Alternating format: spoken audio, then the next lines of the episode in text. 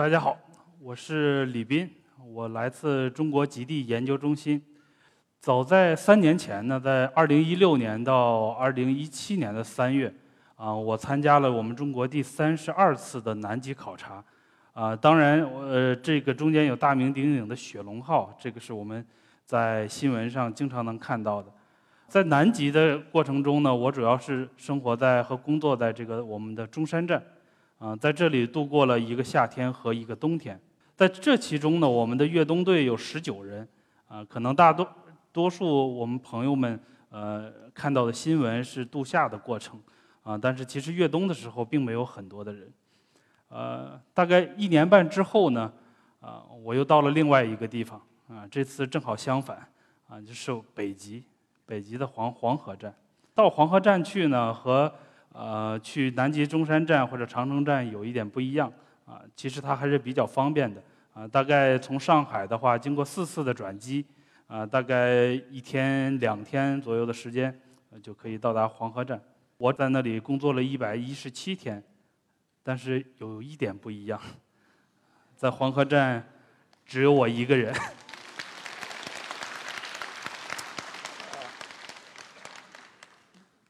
在狂战干什么呢？对吧？呃，那么远的地方，其实我本身主要的研究和我要去做的工作，就是看极光。看极光，还是看极光。这个工作看起来蛮好的，嗯，但是我觉得各行有各行的苦衷吧。但是确实。我觉得，在我真正看到极光的时候，在呃感受极光的时候，我觉得确实这是一个很幸福的工作。呃，那么首先我们来聊聊极光。在一五七零年的时候，我们可以看到这张版画上面，人们描绘了当时在古登堡地区发生的一次极光现象。极光被大家当时的人们呢描绘成在云层之上。这这里应该是云，或者他们看到的星星什么的东西。在云层之上的一些一排排的蜡烛，当然我们知道蜡烛是红色的，那么其实可以联想到当时人们看到的其实是一种红色状态的极光。呃，当然这是一种美好的想象。在历史上，其实人最早对这个东西是非常的恐惧的。从我们过去的传说中，尤其北欧或者阿拉斯加的这些啊当地的萨米人或者阿阿拉斯加的。呃，这样的土著的人来说呢，他们传说中关于极光更多是很恐惧的故事，啊，比如有很多说你的小孩子你不要去看极光，啊，因为极光会把小孩的灵魂带走。这一八六五年的一幅油画，啊，这个画家呢他非常有意思，其实他并没有见过极光，他只是听到他的船长朋友在一次北极航行中讲述了他在呃北冰洋上面看到了天空中有这样的各种变换的颜色。啊，所以他按照他当时的描述来创作了这一幅油画，啊，所以这个其实是和呃从别人的描述中得到的一种想象，其实和我们今天看到的极光其实还是非常相似的，啊，对，对于我们来说呢，很多呃可能更多关于极光是和这个张张韶涵的这这首歌有关系，这首歌叫《欧若拉》，大家都知道。Aurora 神话传说中呢，她是叫做黎明女神或者曙光女神。其实更多，当这个神话传到北欧的时候，大家管她叫做极光女神啊。欧若拉是啊太阳神阿波罗的姐姐，所以在很多的这个创作过程中呢，啊这个欧若拉她呢。都会被画在太阳神阿波罗的前面。传说中是这么说的：他在天空中飞翔，他会为太阳神阿波罗揭揭开天边的帷幕。这一点上面呢，和我们极光的认识非常相似，因为极光恰恰就是在太阳升起前的这个夜晚中，我们才能看得到。慢慢的呢，我们有了很多新的方法，科学的方法啊，那么我们就想能够真正的了解极光到底是什么。啊，大家在这个小片中可以看到，这个呃片子的右侧这个蓝色的部分其实是太阳啊，慢慢的，然后这个偏黄色的地方是太阳的这个日冕的部分，然后比较靠中间的灰白色的也是它这个用其他的卫星来拍到的这个太阳风传播的画面。我们通过卫星的监测，真正的实实在在的看到了太阳风，看到了太阳风向地球的传播。画面的最左侧这一个蓝色的小点就是地球。这是一个很简单的小的一个一个视频一个动画，但是这个呃这些数据的得到是非常不容易的。我们要通过地球和太阳之间许许多多的卫星联合的观测，才能捕捉到这样一次真正的太阳风向地球传播的啊又有画面的这样的这样的一个过程。但是这是我们呃从科学上对极光认识的一个最重大的一个一个突破。就是把极地球上南北极发生的极光现象与太阳的活动联系起来，这个这这个认识其实是到非常近的时候，呃，我们人类才有这样的认识。刚才大家看到了极光，呃，太阳风从太阳出来，这个时间大概会有呃几十个小时，长的时候可能会有一一百多个小时，啊，这个取决我们开玩笑就说这次风大不大，啊，有的时候我们科学家也很犯愁。因为地面上我们会等待这样的强烈的太阳风，呃，到达地球，我们来观测它究竟有什么的对地球有什么样的效应。但是太阳风到达地球之后呢，大家可以看到，呃，太阳风中的这些粒子呢，大多数是带电的。我们地球有一个很重要的特征，我们有很强的一个磁场，我们相呃相信大家有这个高中或者初中物理知识的人，大家都知道这个一个一个带电的粒子进入到磁场的呃。中之后呢，它就要改变它原来的运动状态啊，它更多的行为会围绕着磁磁这个磁力线在旋转啊，这个就是实实在在在我们地球的周边磁层中发生的现象啊。更重要的通呃宏观的一个理解呢，这些带电的粒子啊会沿着我们地球的磁力线在运动，就是这样的带电的粒子。啊，沿着磁力线运动进入到南北极的地球的大气中，所以我们才看在天空中看到的极光的现象。画面的右边呢，这个我们叫做极光卵，啊，其实呢就是你在啊天空中，如果想象有一个卫星的话，啊，你站在很高的呃的位置上，你可以看到它其实就是一个圈。所以极光并不是我们在某一个地方看到天空中这一小片的啊这么样一个现象，它是一个全球性的，而且。时时刻刻都在发生，南北极同时都在发生，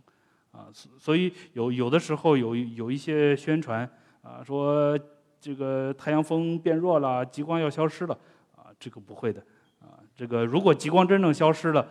有三种条件：一，太阳风没有了；二，地球磁场消失了；三，地球大气没有了。那个太严重了，我想那个时候大家也也也没有必要去看极光了，要想别的事儿了。嗯，我相信很多观众最关心的问题就是，我到底要去哪儿才能看极光？极光从统计上呢，大概会分布在这样一个圈这样的位置，我们都叫做极极光卵。啊，从这个呃位置上呢，我们可以看到，比如呃从北欧开始，啊这里的呃有冰岛。啊，但是冰岛可能还是有点远。那么，在北欧大陆上，这个斯堪的纳维亚半岛的西北角，也就是挪威的呃北部和靠西的位置，这是大家可以看到，它和这个极光的卵是一个相切的位置。所以这里是既容易到达，看到极光的几率又非常大的一个地方。啊，另外呢，其实呃从这里往西到了呃俄罗斯的北部，也很容易看到极光，但是。这里我觉得客观条件上，它的这个当地的这个航空的条件呀、居住的条件可能不是那么的好，所以其实很少听说有人到俄罗斯的北部去看极光。那么从俄罗斯转过来到美国阿拉斯加，这是非常好的位置，可以可以看到这里有大片的陆地。啊，另外的话就是加拿大的北部，啊，有的时候大家可以看到一些新闻，在极光大爆发的时候，啊，我们甚至可以不光加拿大，在美国本土。啊，我这个五五大湖的地区啊，包括在和美国的这个北方的这个边边境上，都可以看到看到极光，啊，所以这里就一个概念呢，就是这个圈它并不是不变的，嗯，它随着我们这一次比如磁暴啊，这一次太阳风的强弱的过程，啊，它这个圈是会有大大小的一个变化。当然了，磁暴的过程越强烈，这个圈就越大。话说回来了，我们是不是一定要到美国去呢？我们中国能不能看到啊？我觉得历史上，中国肯应该会有一段时间，也会像美国或者是像北美大陆一样，啊，可以比较容易看到极光。但是现在呢，因为北磁极在这在这里，现在在应该是加拿大的北部的位置，啊，它其实和我们的地理的北极相对来说，它是比较偏西的。地理北极应该在北冰洋比较中心的位置，那也就意味着整个极光卵它是向北美偏移的。如果历在历史上呢，磁极比如在偏这边偏亚洲的方向，在俄罗斯的北部，那么极光卵一定会向中国在向向亚洲这边漂移。那么中国的北方当然也是完全可能看到极光的，但是现在的情况不是这样的。极光的颜色到底是怎么来的？当然了，它是大气的一种发光，是很高层的大气的发光。我们一般说呢，极光的底部就是你看到的可能最亮的，或者从角度上，你感觉它底部的这个位置大概是一百公里的高度，啊，那么一百公里的高度再往上到红色，可能到八九百、一千多公里的高度。所以我们通过相机或者人眼能察觉到的这个比较亮的发光的部分，就是这样的一个高度。这个高度上的光发光的区别或者强度，其实就是由于我们大气本身在这个高度上的呃分布的不同而导致的。啊，刚才我们前面讲到。这些产生极光的能量或者粒子，就是太阳风中的这些电子，啊，那我们可以想象它就是一个子弹或者一个呃是什么样的东西。那么它呃这个通过磁场的导引，这时候撞击大气，与大气中的呃当然主要是氧气和氮气发生碰撞，啊，那么这个就是一个呃比较基本的物理化学的一个过程。那么它既然被激发了，就会发光，其实就是这么一个简单的。大气的发光现象和我们以前家里面用的荧光灯的道理是一样的啊！大家可以看到这个呃极光就是比较典型的啊一个极光的现象，上面是比较偏红色的，它主要是来自氧的原子；那下面呢这种比较偏绿色的是来自氮气的。上面讲到一些科学的部分，另外的一部分呢，我就是想和大家分享这一个人在北极一百一十七天啊发生的一些事情。首先呢，黄河站在哪里？啊，它所在的地方叫做新奥尔松。新奥尔松又在哪里呢？就是屏幕中这一个小岛，这个岛叫做斯瓦尔巴德群岛。这个群岛其实是有商业航班可以去的啊，但是商业航班呢，你坐北欧航空或者呃其他一些公司啊，你你可以到达它的新奥尔松的这个啊所所谓的叫首都的一个位置。这个地方呢叫朗伊尔城。啊，英文叫 Longyearbyen，当时我不太理解它它怎么有这么一个奇怪的名字啊。其实呢，它这个 Longyear 的名字是来自于最早这里开煤矿的一个呃这个煤矿公司的老板他的名字。呃，但是呢，我其实有时候想，它不除了这个原因，可能如果你真正到了 Longyearbyen，你会感受会有另外一个理解，因为这里在夏季的时候是很长时间的极昼，在冬季是漫长的黑夜。对吧？Long year 是一个很长的一年。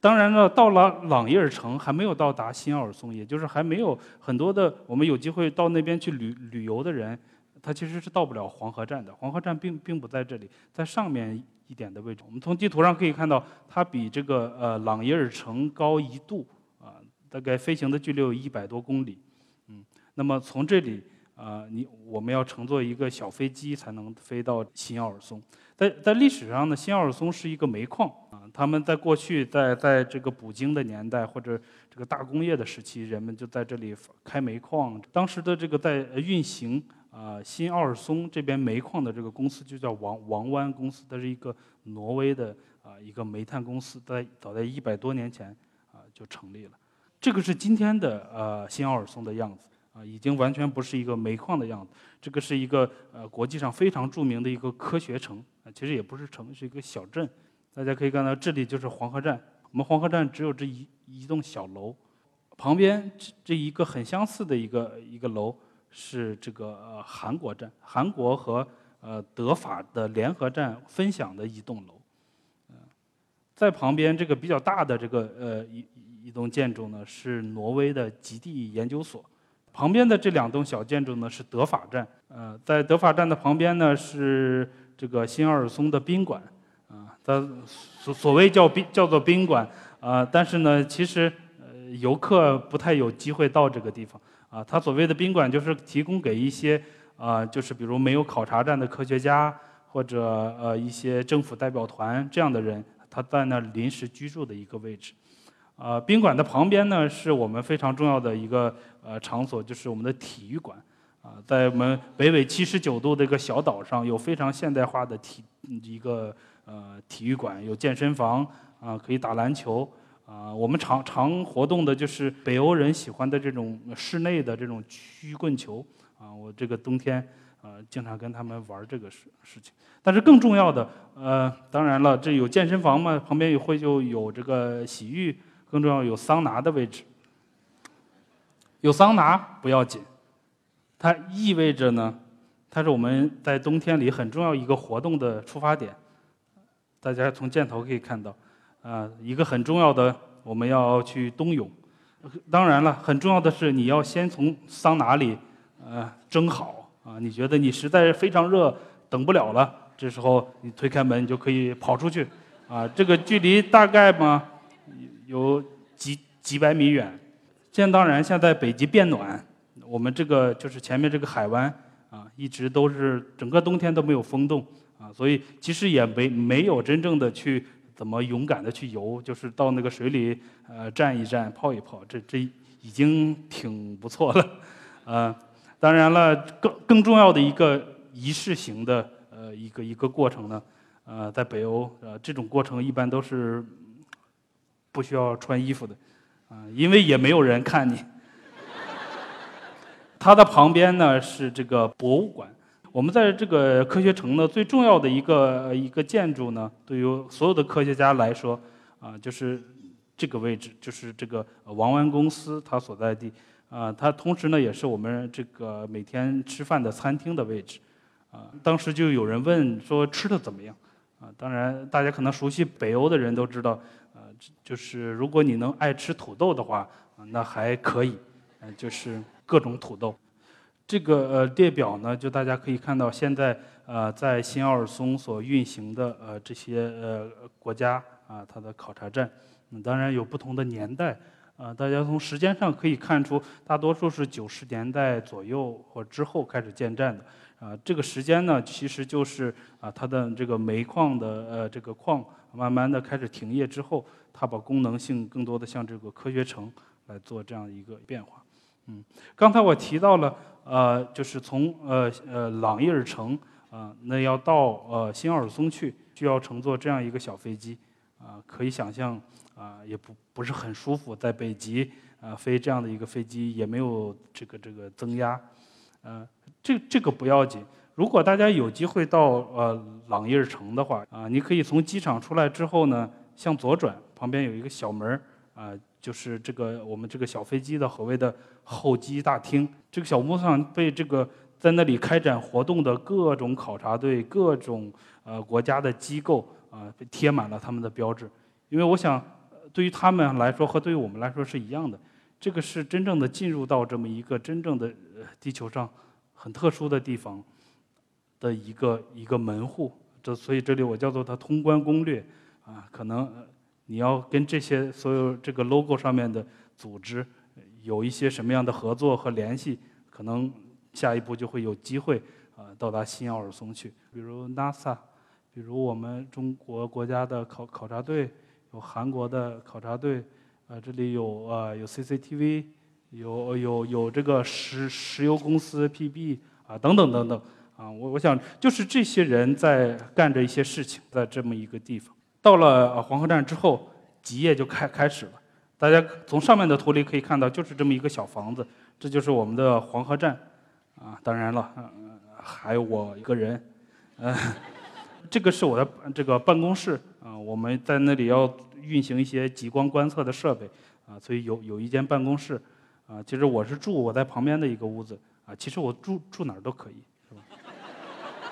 嗯。我其实考虑过是不是中间要换，但是其实觉得差不多。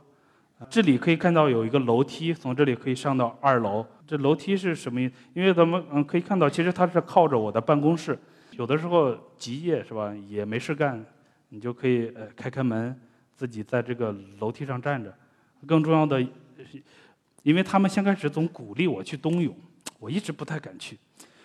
我就在想。我要是光着身子在外面站着，到底有多冷？所以我经我经常站在这儿，我就感感受感受。所以我觉得这个这个锻炼在心理上的建设还是有用的。啊，这个是我们黄河站的内部，从外表其实大家可以想象啊，它就是这么一个筒筒子楼，啊，所以大概有几十米长，啊，所以冬天外面实在太冷了，有的时候想锻炼身体嘛，我就在这个楼里自己跑跑步，从这边跑到那边再跑跑跑回来，啊，然后这个是我们简单的一个宿舍，这个我因为我只找到这一张照片，确实稍微有有点乱，但是就是这么一个状态，在极夜里边。大家可能绝大多数人不太有这样的经历和经验，极夜可以想象知道是黑夜，但是，呃，极夜确实有很多的问题，人的生物钟会紊乱，你会不知道什么时候白，当然本来也没有白天，所以很重要一个调节节律的方式呢，就是吃饭。这里是我们一个吃饭的一个时间表，也就是所有国家的考察队员都到餐厅去吃饭，这是我们每天能够见面和交流一些事情的一一个地方。啊，在餐厅门口呢有这个非常是吧著名的这个北极熊，我我问他们工作人员，我说哦这个熊好大呀，他说 no no no，这是一个很很小的，嗯，这个应该有两米多高，他说那个大的北极熊要比这个还还要高很多。说到熊，呃，在早早期有这么一种说法，呃，在斯瓦尔巴德群岛有两千只北极熊。但是现在这个人口来说是多一点了，但是那个时候只有五百人口，啊，也就是在一个生活在一个有两千只熊和五五百人的一个岛上，所以呢，人类很危险，所以出门要带枪，而且不是要带枪，是必须要带枪。当然，这个小镇上呢，呃，除了这样的一个状态，还有一个很漂亮的小商店，啊，这个也是我们。呃，非常喜欢去的地方，但这个小商店和别的不一样，它一周只开两天，只有在周一的下午五点到六点和周四下午的五点到六点，它才开门呃，所以大家这个时候吃完饭就赶快去小商店去购物。其实小商店也没有什么东西，大家可能有的时候买买点零食啊，啊，或者要离开这个新奥尔松的时候买一些纪念品什么的，啊，宫中要可以买一点酒。在这个冬天里呢。呃，还发生了一件大事情。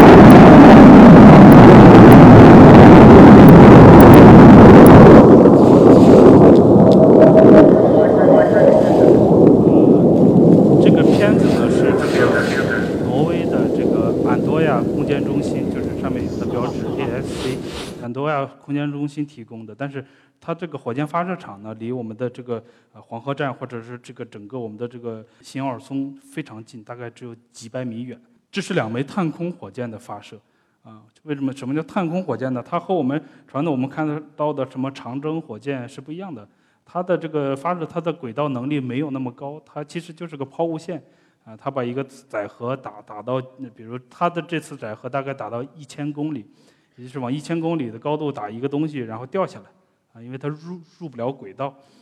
发射这次的目的呢，是为了研究极光。刚才我讲到了，极光的这个高度很尴尬，它对于我们的探测器，对于飞机来说太高了，因为它的底边界是一百公里。呃，对于卫星来说，它又太低了，它它它的上边界可能一千公里、两千公里，卫星又飞不到这儿。所以人们很早很早就想知道极光里边到底发生了什么，我们又去不了，我们的发射的探测器也去不了，所以其实探空火箭是一个很早就被使用的一个方式来研究极光。因为我本身是研究极光的，我对这次火箭的发射也非常的重视，嗯，所以每一次的这个火箭发射的演练的时候，包括它预备发射的时候，我我都去那里摆好相机，等待它发射。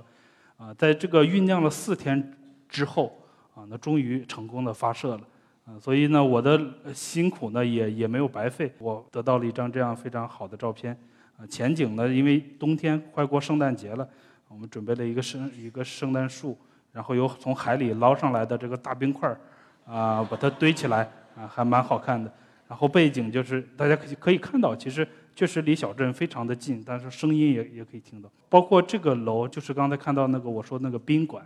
啊，其实非常近的位置。啊，这也是我第一次在现场看到，就是类似这样火箭的一个发射。啊，站在王湾公司呢，把这张照片啊做成了他们的圣诞卡，啊，然后发给他们的同事。啊，这个是他们比离得比较近的这些相机拍到的火箭发射。我我们这个厨师呢，呃，非常高兴，为了庆祝这个火箭发射，做了个大蛋糕啊。大家可以看到上面还有它的火箭。所以刚才说到，哎啊，为什么要研究极光？讲了很多。呃，这里我想举一个，呃，有点形象，但是，比如呢，有一个小孩儿，好奇宝宝，然后呢，他在我们过去的这样的大块头的电视机呃显示器里边。看到了他爸爸坐在一个摩托车上，上面有极光。对于他来说，他知道哦，这这是一个画面，那里有极光，那里有爸爸。但是随着宝宝长大了，他就想知道电视机里为什么会有爸爸，这个画面为什么在那里？其实我们研究极光的目的就是这样的，非常相似。极光就是我们整个的地球空间中的物理过程，在。地球的大气层中的一个显示器，我们更需要知道的是，里边到底发生了什么。刚才我讲到了极光的源头是太阳，也就是这里边有一个太阳，太阳发生了什么事情，最后让我们显示器上显示了画面，这是一个非常形象的过程，而且它的本身的从科学原理上也非常像。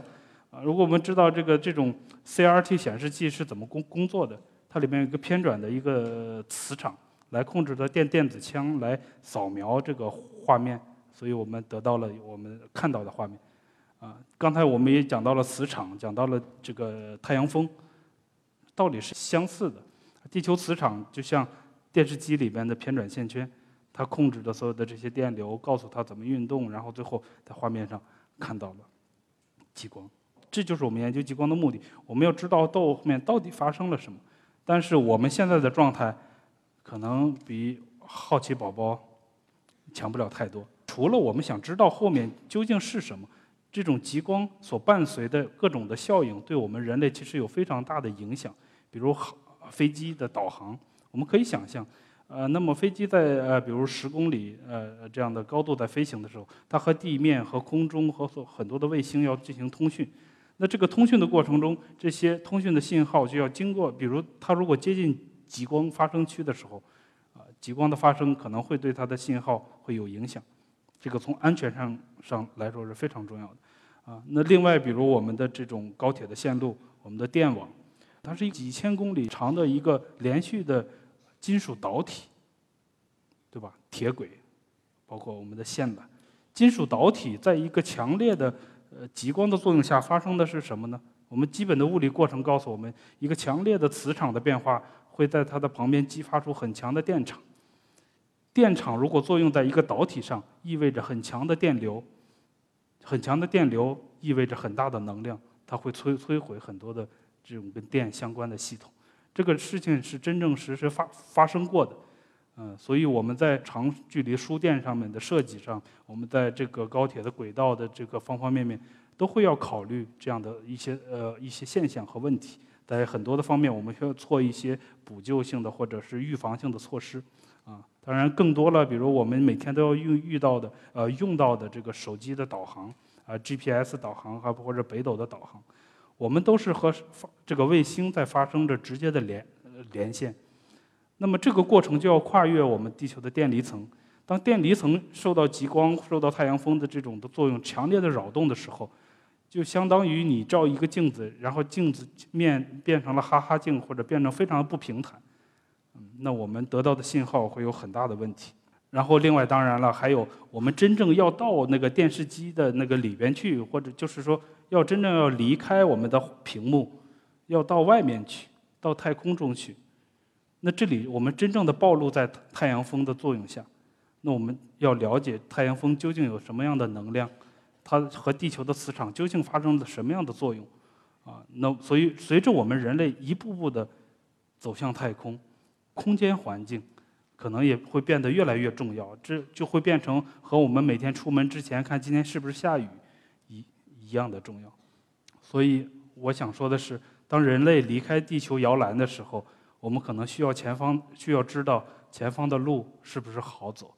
我们现在做的就是在我们还没有很多的能力离开地球的时候，为大家探路，要知道地球周边究竟发生了什么。啊，当然除了这些大事情，我们还有很多的小小确幸。啊，比如我们会从这个朗伊尔城那边有一些这些退休的狗，啊，他们在那边，因为他要考这个狗拉雪雪橇。啊，所以有的时候他有时候太老了或者受伤了，啊，他就会运到这边来，啊，然后这边的工作人员呢就会把它收养起来。这个狗狗非常的聪明。当然，冬季里还有圣诞节，这里是北欧的圣诞节，所以这是挪威的北部他们的传统的服饰。这三个兄弟嘛，是吧？可能大家了解这个西方圣诞节一个传统，他们就是喜喜欢这样的很热热闹闹的一个状态。慢慢的呢，天亮了，到了三月初。其实也没有亮啊，蒙蒙亮，我们非常高兴。除了天亮了，更重要的是水果要来了，因为这个地方呢，每两个月才有一次船去补给新鲜的水果和蔬菜，啊，所以这是我们为了庆祝那个周的呃周末，呃水果要来了，所以我们举行了一个运动会，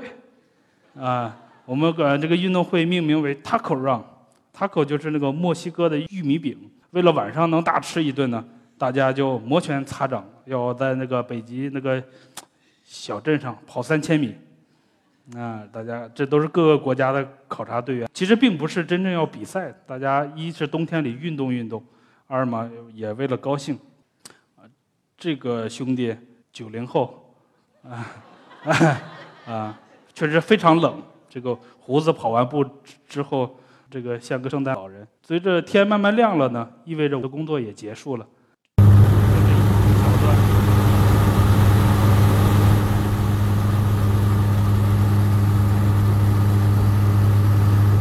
这个北极的这个冰川，它的纵向往下流动的冰川，这是我在那个要飞回来的小飞机上拍到的一个画面。这就是我冬天的故事。